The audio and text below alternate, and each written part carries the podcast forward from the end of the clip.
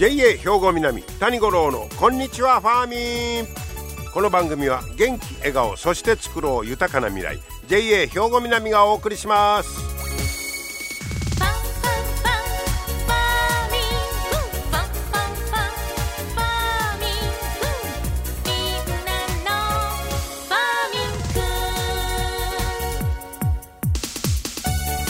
こんにちは谷五郎です。ご機嫌いかがお過ごしでしょうか？暑い日が続いておりますがね。えー、昨日は七十二校では暑風至る。もう暑い言うとんのにそんな暑風言わんといていう気になりますが南からのあったかい風が吹く頃やって。まああったかいどころか暑すぎやいう感じじゃないでしょうか。ね。はいなんとか乗り切っていただきたいと思いますが。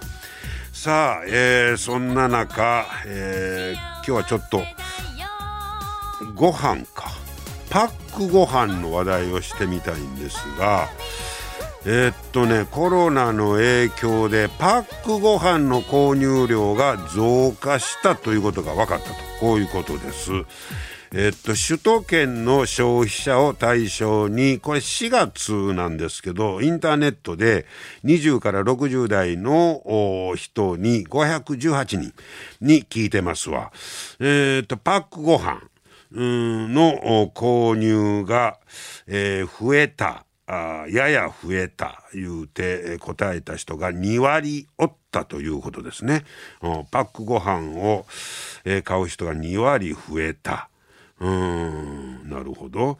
えー、まあもう家で食べる回数が増えたんでもういちいちいち邪魔くさいいうことか調理疲れから、えー、まあなんか簡単なものを言うことで増えたんやないかということです。それと常温で長期保存できるので備蓄するのにええ、なというのも背景にあったみたいです。でえー、パックご飯、え今後今後これからもパックご飯を、えー、増やしたいですか？買うのを増やしたいですか？言うて、えー、聞いてますけども、えー、これがね増やしたい、えー、というのが3割、えー、が増やしたいと答えたとこういうことですね。でその理由を聞いてます。パックご飯を購入量を増やしたい理由は何ですか？えー、っと、1位になっての2つ。ご飯を炊くより簡単。うん、それと、これ、もう一つが、これから防災が必要。備蓄用か。ほうほうともに52%で1位タイ。うん。ご飯を炊くより簡単。うん、なるほどね。えー、で、防災のまあ備蓄にも使おうと。こういうことやね。で、えー、その次に来た3位の理由が、一人で食事をする時に、時に楽。あこれはなんかわかるな一人で食べる時に一人だけ炊くいうのもあれやしパックご飯やったらパッと食べられるいうのがあるかな。はい。4番目が価格が手頃。まあお安感があるのかな。そらまあパンとかと比べたら言うても安いか。ねご飯。うんうんうん。えー、でじゃあ今の購入額頻度か、えー、パックご飯どれぐらいですか言うたら半年に1回程度が20.8%これが一番多かったんだそうです。うんで1年に1回程度13.2%まあだから普段はでも半年に1回程度か。はあだからこれまあその常温で保管してもうそろそろ食べとかなあかんないうぐらいのペースで変わっとるのかもしれませんね。で大手メーカーのパックご飯の賞味期限はだいたい1年なんだそうです。うん、でまあ半分ぐらいに、まあ、1年に1回程度いうのはそういうのに合わしとるのかもしれませんね。なるほど。えー、で1週間に1回以上という人も15.3%いるということで、まあ、日常的にもパックご飯ばっか食べてるという方も結構、えー、増えてきてるのかなという感じですね。はいえー、まあそれはご飯ねあのいろんな形で食べてもらういうのがご飯炊くだけと違って、まあ、パックもありますよとかあ、まあ、冷凍もできますよとか、まあ、それで消費を伸ばそういうことになったらそんな話になるのかもしれませんね。はい。それとほなもう一つお米の話題いきましょうか。これねえー、米の大手のあの新明グループが、えー、ここがね米から作るチーズ風味食品。ライスチーズの本格生産を始めますと発表しています米からチーズ想像できますか、えー、でねこの神戸市内にも工場が完成してまして月200トンの製造を目指すんだそうです。えー、またこれで米の新たな需要を作っていこうと。こういうことですね。米として食べてもらうだけと違うて、いろんな形に変えて、えー、いうことです。米チーズ。はあ、どん、どんなもんなんやろ。えー、このライスチーズは国産のうるち米と、もち米のほか植物油とか酒粕を原料に作るんだそうです。で乳製品は一切含みません。重量ベースで3割ほどの米が主原料。重量ベースで3割米が入ってる。加熱しますと伸びるもち米の特性を生かして溶けるチーズの食感を再現してます。あ溶けるチーズも人気ですわね。で酒粕が入ってるんですけどこれは酒粕で発酵の匂い発酵臭を加えて風味もチーズみたいにわざと発酵の匂いをつけてると。チーズもちょっと匂いがなかったらチーズらしくないやろということでこれで酒粕使ってるんだそうです。もう本物のチーズと変わらない完成度なんだそうです。まあほぼカニいうのもあったりしますからね。はでとにかく米の消費拡大に、えー、まあつなげたいということで。はあ、次々と。で、その他、新明グループはね、このライスチーズのほか、乳化剤とか増粘剤といった食品添加物の代わりになる特殊な米粉なんかも作っていこうという。いろいろ進化してますわ。皆様の元気生活を応援する JA 兵庫南近畿最大級の農産物直売所虹色ファーミンおすすめは JA 兵庫南エリアの新鮮な地元農産物。JA 兵庫南は新鮮で安全な農産物の供給。人との触れ合いを大切に地域社会への貢献。人農業自然が共生できる地域社会づくりに取り組んでいきます。皆様の元気生活を応援する JA 兵庫南。兵庫南谷五郎のこんにちはファーミン。さあ今日はですねファーミンショップ稲見にお邪魔しまして学校給食への取り組みについて、えー、上谷亮さんにお話を伺ってまいりました。聞いてください。上谷さんこんにちは。こんにちは。今日はよろしくお願いいたします。こちらこそよろしくお願いします、えー、今ファーミンショップ稲見にお邪魔してるんですけど、はい、えー、まあ最初はですね上谷さんのまあ自己紹介も兼ねてそして、えー、ファーミンショップ稲見からのいろんな情報をお届けしたいと思うんですが、えー、上谷さんはもう JA 入って長いんですか？そうですね。あの大体10年ぐらいになります、あそうですか、はい、でこのファーミンショップ稲見は？はあの大体6年ぐらいになります。普段はどんな感じでやってはるんですか？普段はもうあの朝からあの、えー、開店後にあの学校給食、はい、あの配送あの配達あの小学校5校中学校2校それとあと保育園もあるんですけど保育園とあの、えー、7時半からあの配達させていただいております。あそうですか、はい、その学校給食に関してはちょっとこの後詳しく伺,、はい、伺いますけど普段はじゃあファーミンショップ稲見で、まあ、いろんな販売そうですね。それではい。あの店に戻りましたら、お店の方の仕事であの、えー、お米の精米とか、はい、あとはあの野菜、えー、まあ、あの売れていたらちょっと物が減ってきますので、あの追加とちょっと農家さんの方にお願いしたりとか。ああそうか、はい、はい、でまああの組合員の方なんかと直接ねあの顔を見てそうです、ね、接するあの立場ですから、いろいろ生の声聞かえたり、はい、そうですね。はい。まああの面白いところもあるでしょうね。そうですね。あの、はい野菜の情報とかそういうふうにちょっとあのわからないこととか教えていただいたりとかして、そうですはい、えっと上谷さんのご自身の趣味なんかは趣味ですか？はい、趣味はあの、えー、歴史とかがあの好きなんであの博物館とかそういうようなところにちょっと、あの休みの時に行ったりします、はい、ああそうですか。歴史。歴史好きです。ですね。はい、えー、そんな上谷さん。えー、っとまあここのファーミンショップ稲見はあの朝市土曜朝市ですか？はい。土曜日、ね、あのはい。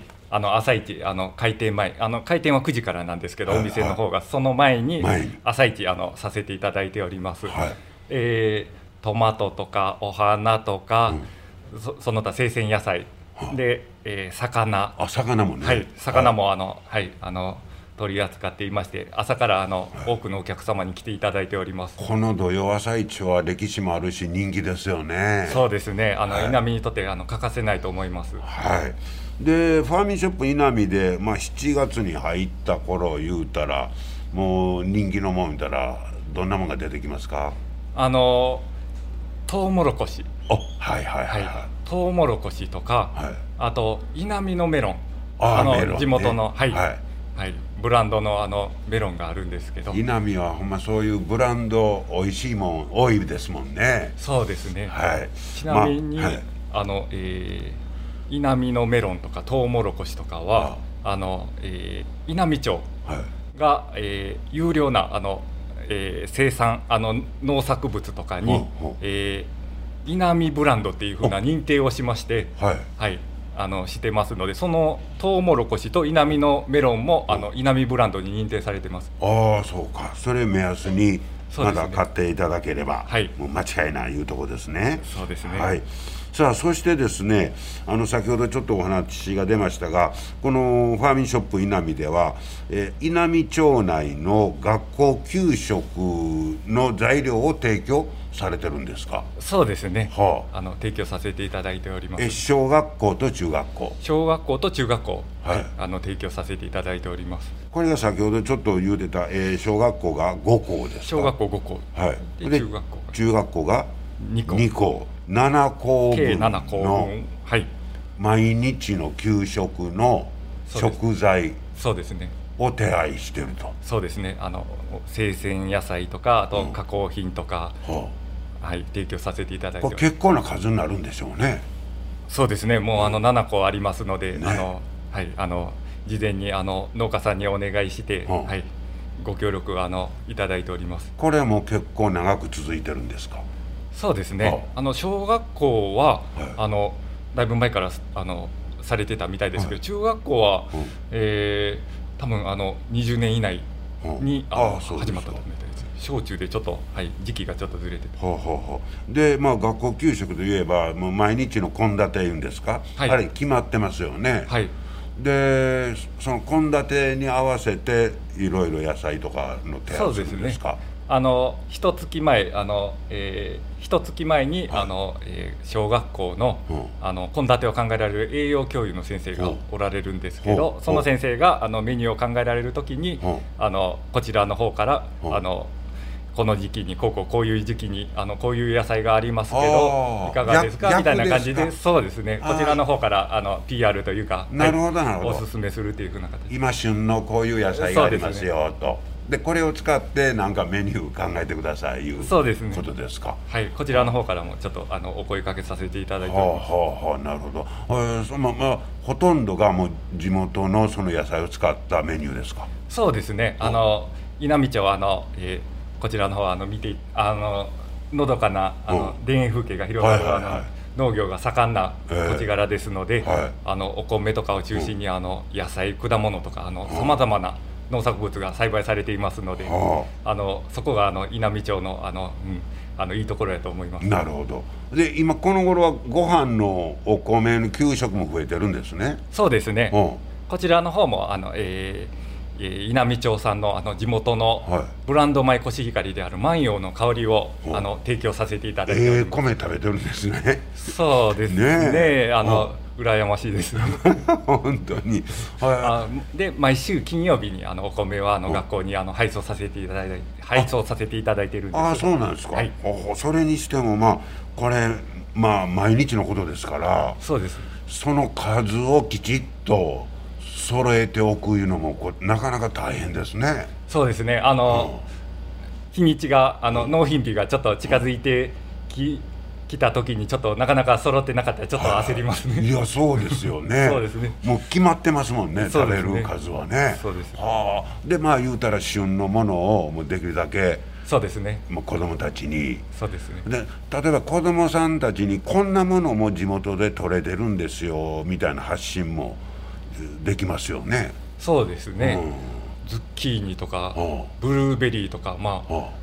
変わったものもあほそうですか、はい、子供さんなんか見たらこれ何ってそうですね。ね。ズッキーニとか多分見見てもちょっときゅうりの大きい版みたいな感じで、うん、何みたいな感じで思うかもしれないですけどあの肉と一緒に、はい、炒めて食べたらあの癖もなく食べやすくて。ですね、はあ。それでもまあこれ毎日毎日の献立考えるいうのも大変でしょうね。そうですね。あの栄養教諭のあの先生も大変やと思います、はあ、でもなんかあのその教諭の方もなんか賞を取ってはるんですって？そうですね。あの、はあ、えー、農林水産省あの主催のあの地産地消あのメニューなどコンテストっていうのがありまして、そちらの方であの10年連続あの受賞したこともあります。あ、そうですか。すごい方が。そうですね。来られてるんですね。はい。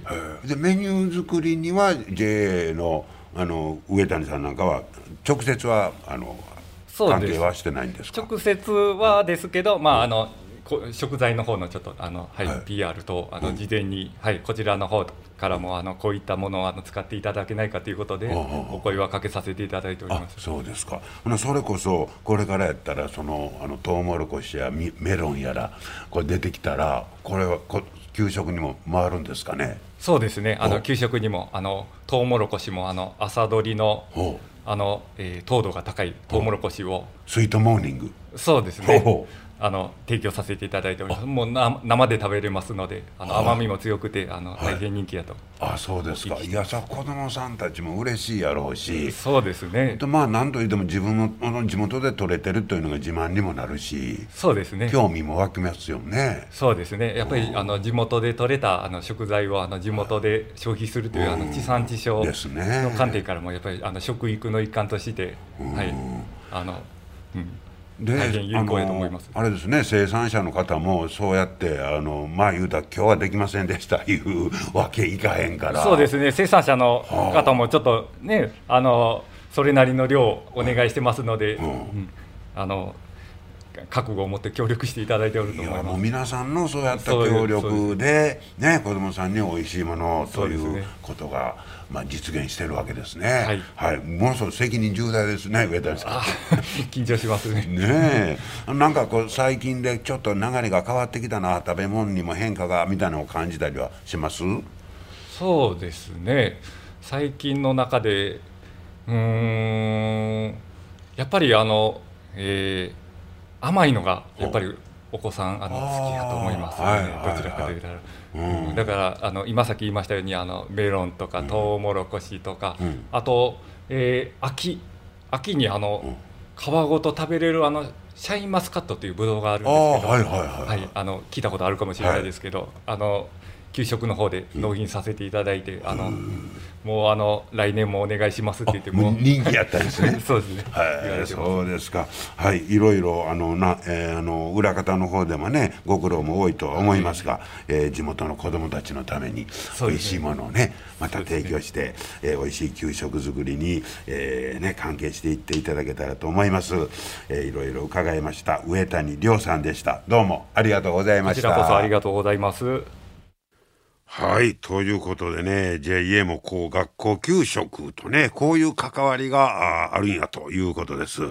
まあ、上谷さんも言うてありましたけど、例えばね、台風の時なんかもう気が揉めてね、えー、大変ですわ、言って、それで、例えば休校になったら用意しとったんが、これ皆今日使いませんいう話になるからね、えー、そんなこともであとメニュー変更があったりとかいうこともあったりちょ裏ではまた大変なこともあるみたいですけどそれでもまあ子供さんはやっぱり地元でどんな野菜が取れてるか、えー、でそれがどんなに美味しいのかいうのを知っていただくにはもう一番ですしやっぱり農業をそうやって小さい時からねちょっとでもこう、えー、身近に感じてもらう知ってもらうのは大事やと思いますね。皆様の元気生活を応援する JA 兵庫南。近畿最大級の農産物直売所虹色ファーミン。おすすめは JA 兵庫南エリアの新鮮な地元農産物。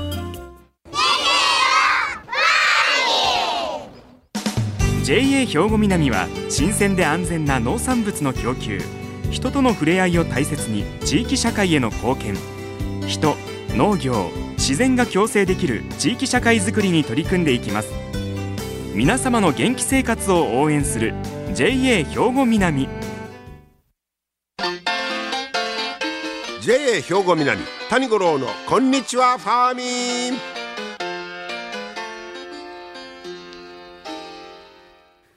さあ続いてはファーミンアグリメッセージです。今日は JA 兵庫南清掃年部の小山博次さんにオクラについて教えてもらいましょう。小山さんよろしくお願いします。よろしくお願いします、えー、オクラについてということなんですが、はい、僕はもうネバネバ野菜で大好きなんですけど。そうですね。あの成分が非常に、あの体にいいということで、ね、いいですよね、はい、でも普通大体まあ湯がいてサラダで生で食べるそうですね。あの豆腐に上に乗せてお醤油かけて食べるとかあの一般的なんですけど。刻んだら粘り気が出てくる。あそうです、ね、あの刻んだ方が、はい、あの粘り気がよく出て、はい。あのその体に摂取しやすい状態になるということで。なるほど、はい、でそれ以外にも食べ方ってあるんですあの私の中でキムチと一緒にあの食べるのが非常にブームになってます。キムチと？ああのキムチの素に、えー、オクラの刻んだものつけるんですか？はいあの1日で結構です。トマトと、えー、適当なあの自分の好みの大きさに刻んでいただいて、えー、1日置いて食べると。キムチをつける素はい、キムチの素っていうのが瓶で売ってると思うんで。瓶で,、はい、ほうでそれ出してそこへオクラを湯がいて生？いや生で結構です。生のまま。生のまま。刻んで。はい。それとトマトと。トマトを入れます。はい非常にあのトマトを入れるとあの味がマイルドになってえー、食べやすくなります。ほう、はい、トマトもキムチ漬けになるわけですね。はい。はい。それ一日だけ？一日で十分です。あまり長く漬けすぎると、あのー、この好みにもよるかもしれないですけど。そんなに漬けすぎてもまああかんわけですね。はい。であと調味料とか何何もいらないです。はい。でまた熱いご飯に合います。ご飯ではなくてね、ちょっと疲れた時にあのそのままいただいてます。へはい、あそうですはい、トマトがやっぱりあの水分の補給にもなりますので。あトマトがね。はい。うん、でオクラのネバネバ成分で元気出してはい、そうです。ええ、いっぺんやってみたいと思います。はい、はい、えー、オクラのキムチ漬けですね、はい、そうですね。はい。珍しいの教えてもらいました。小山さんありがとうございました。ありがとうございました。はい面白いですね。ぜひ皆さんもいっぺん試してみてください。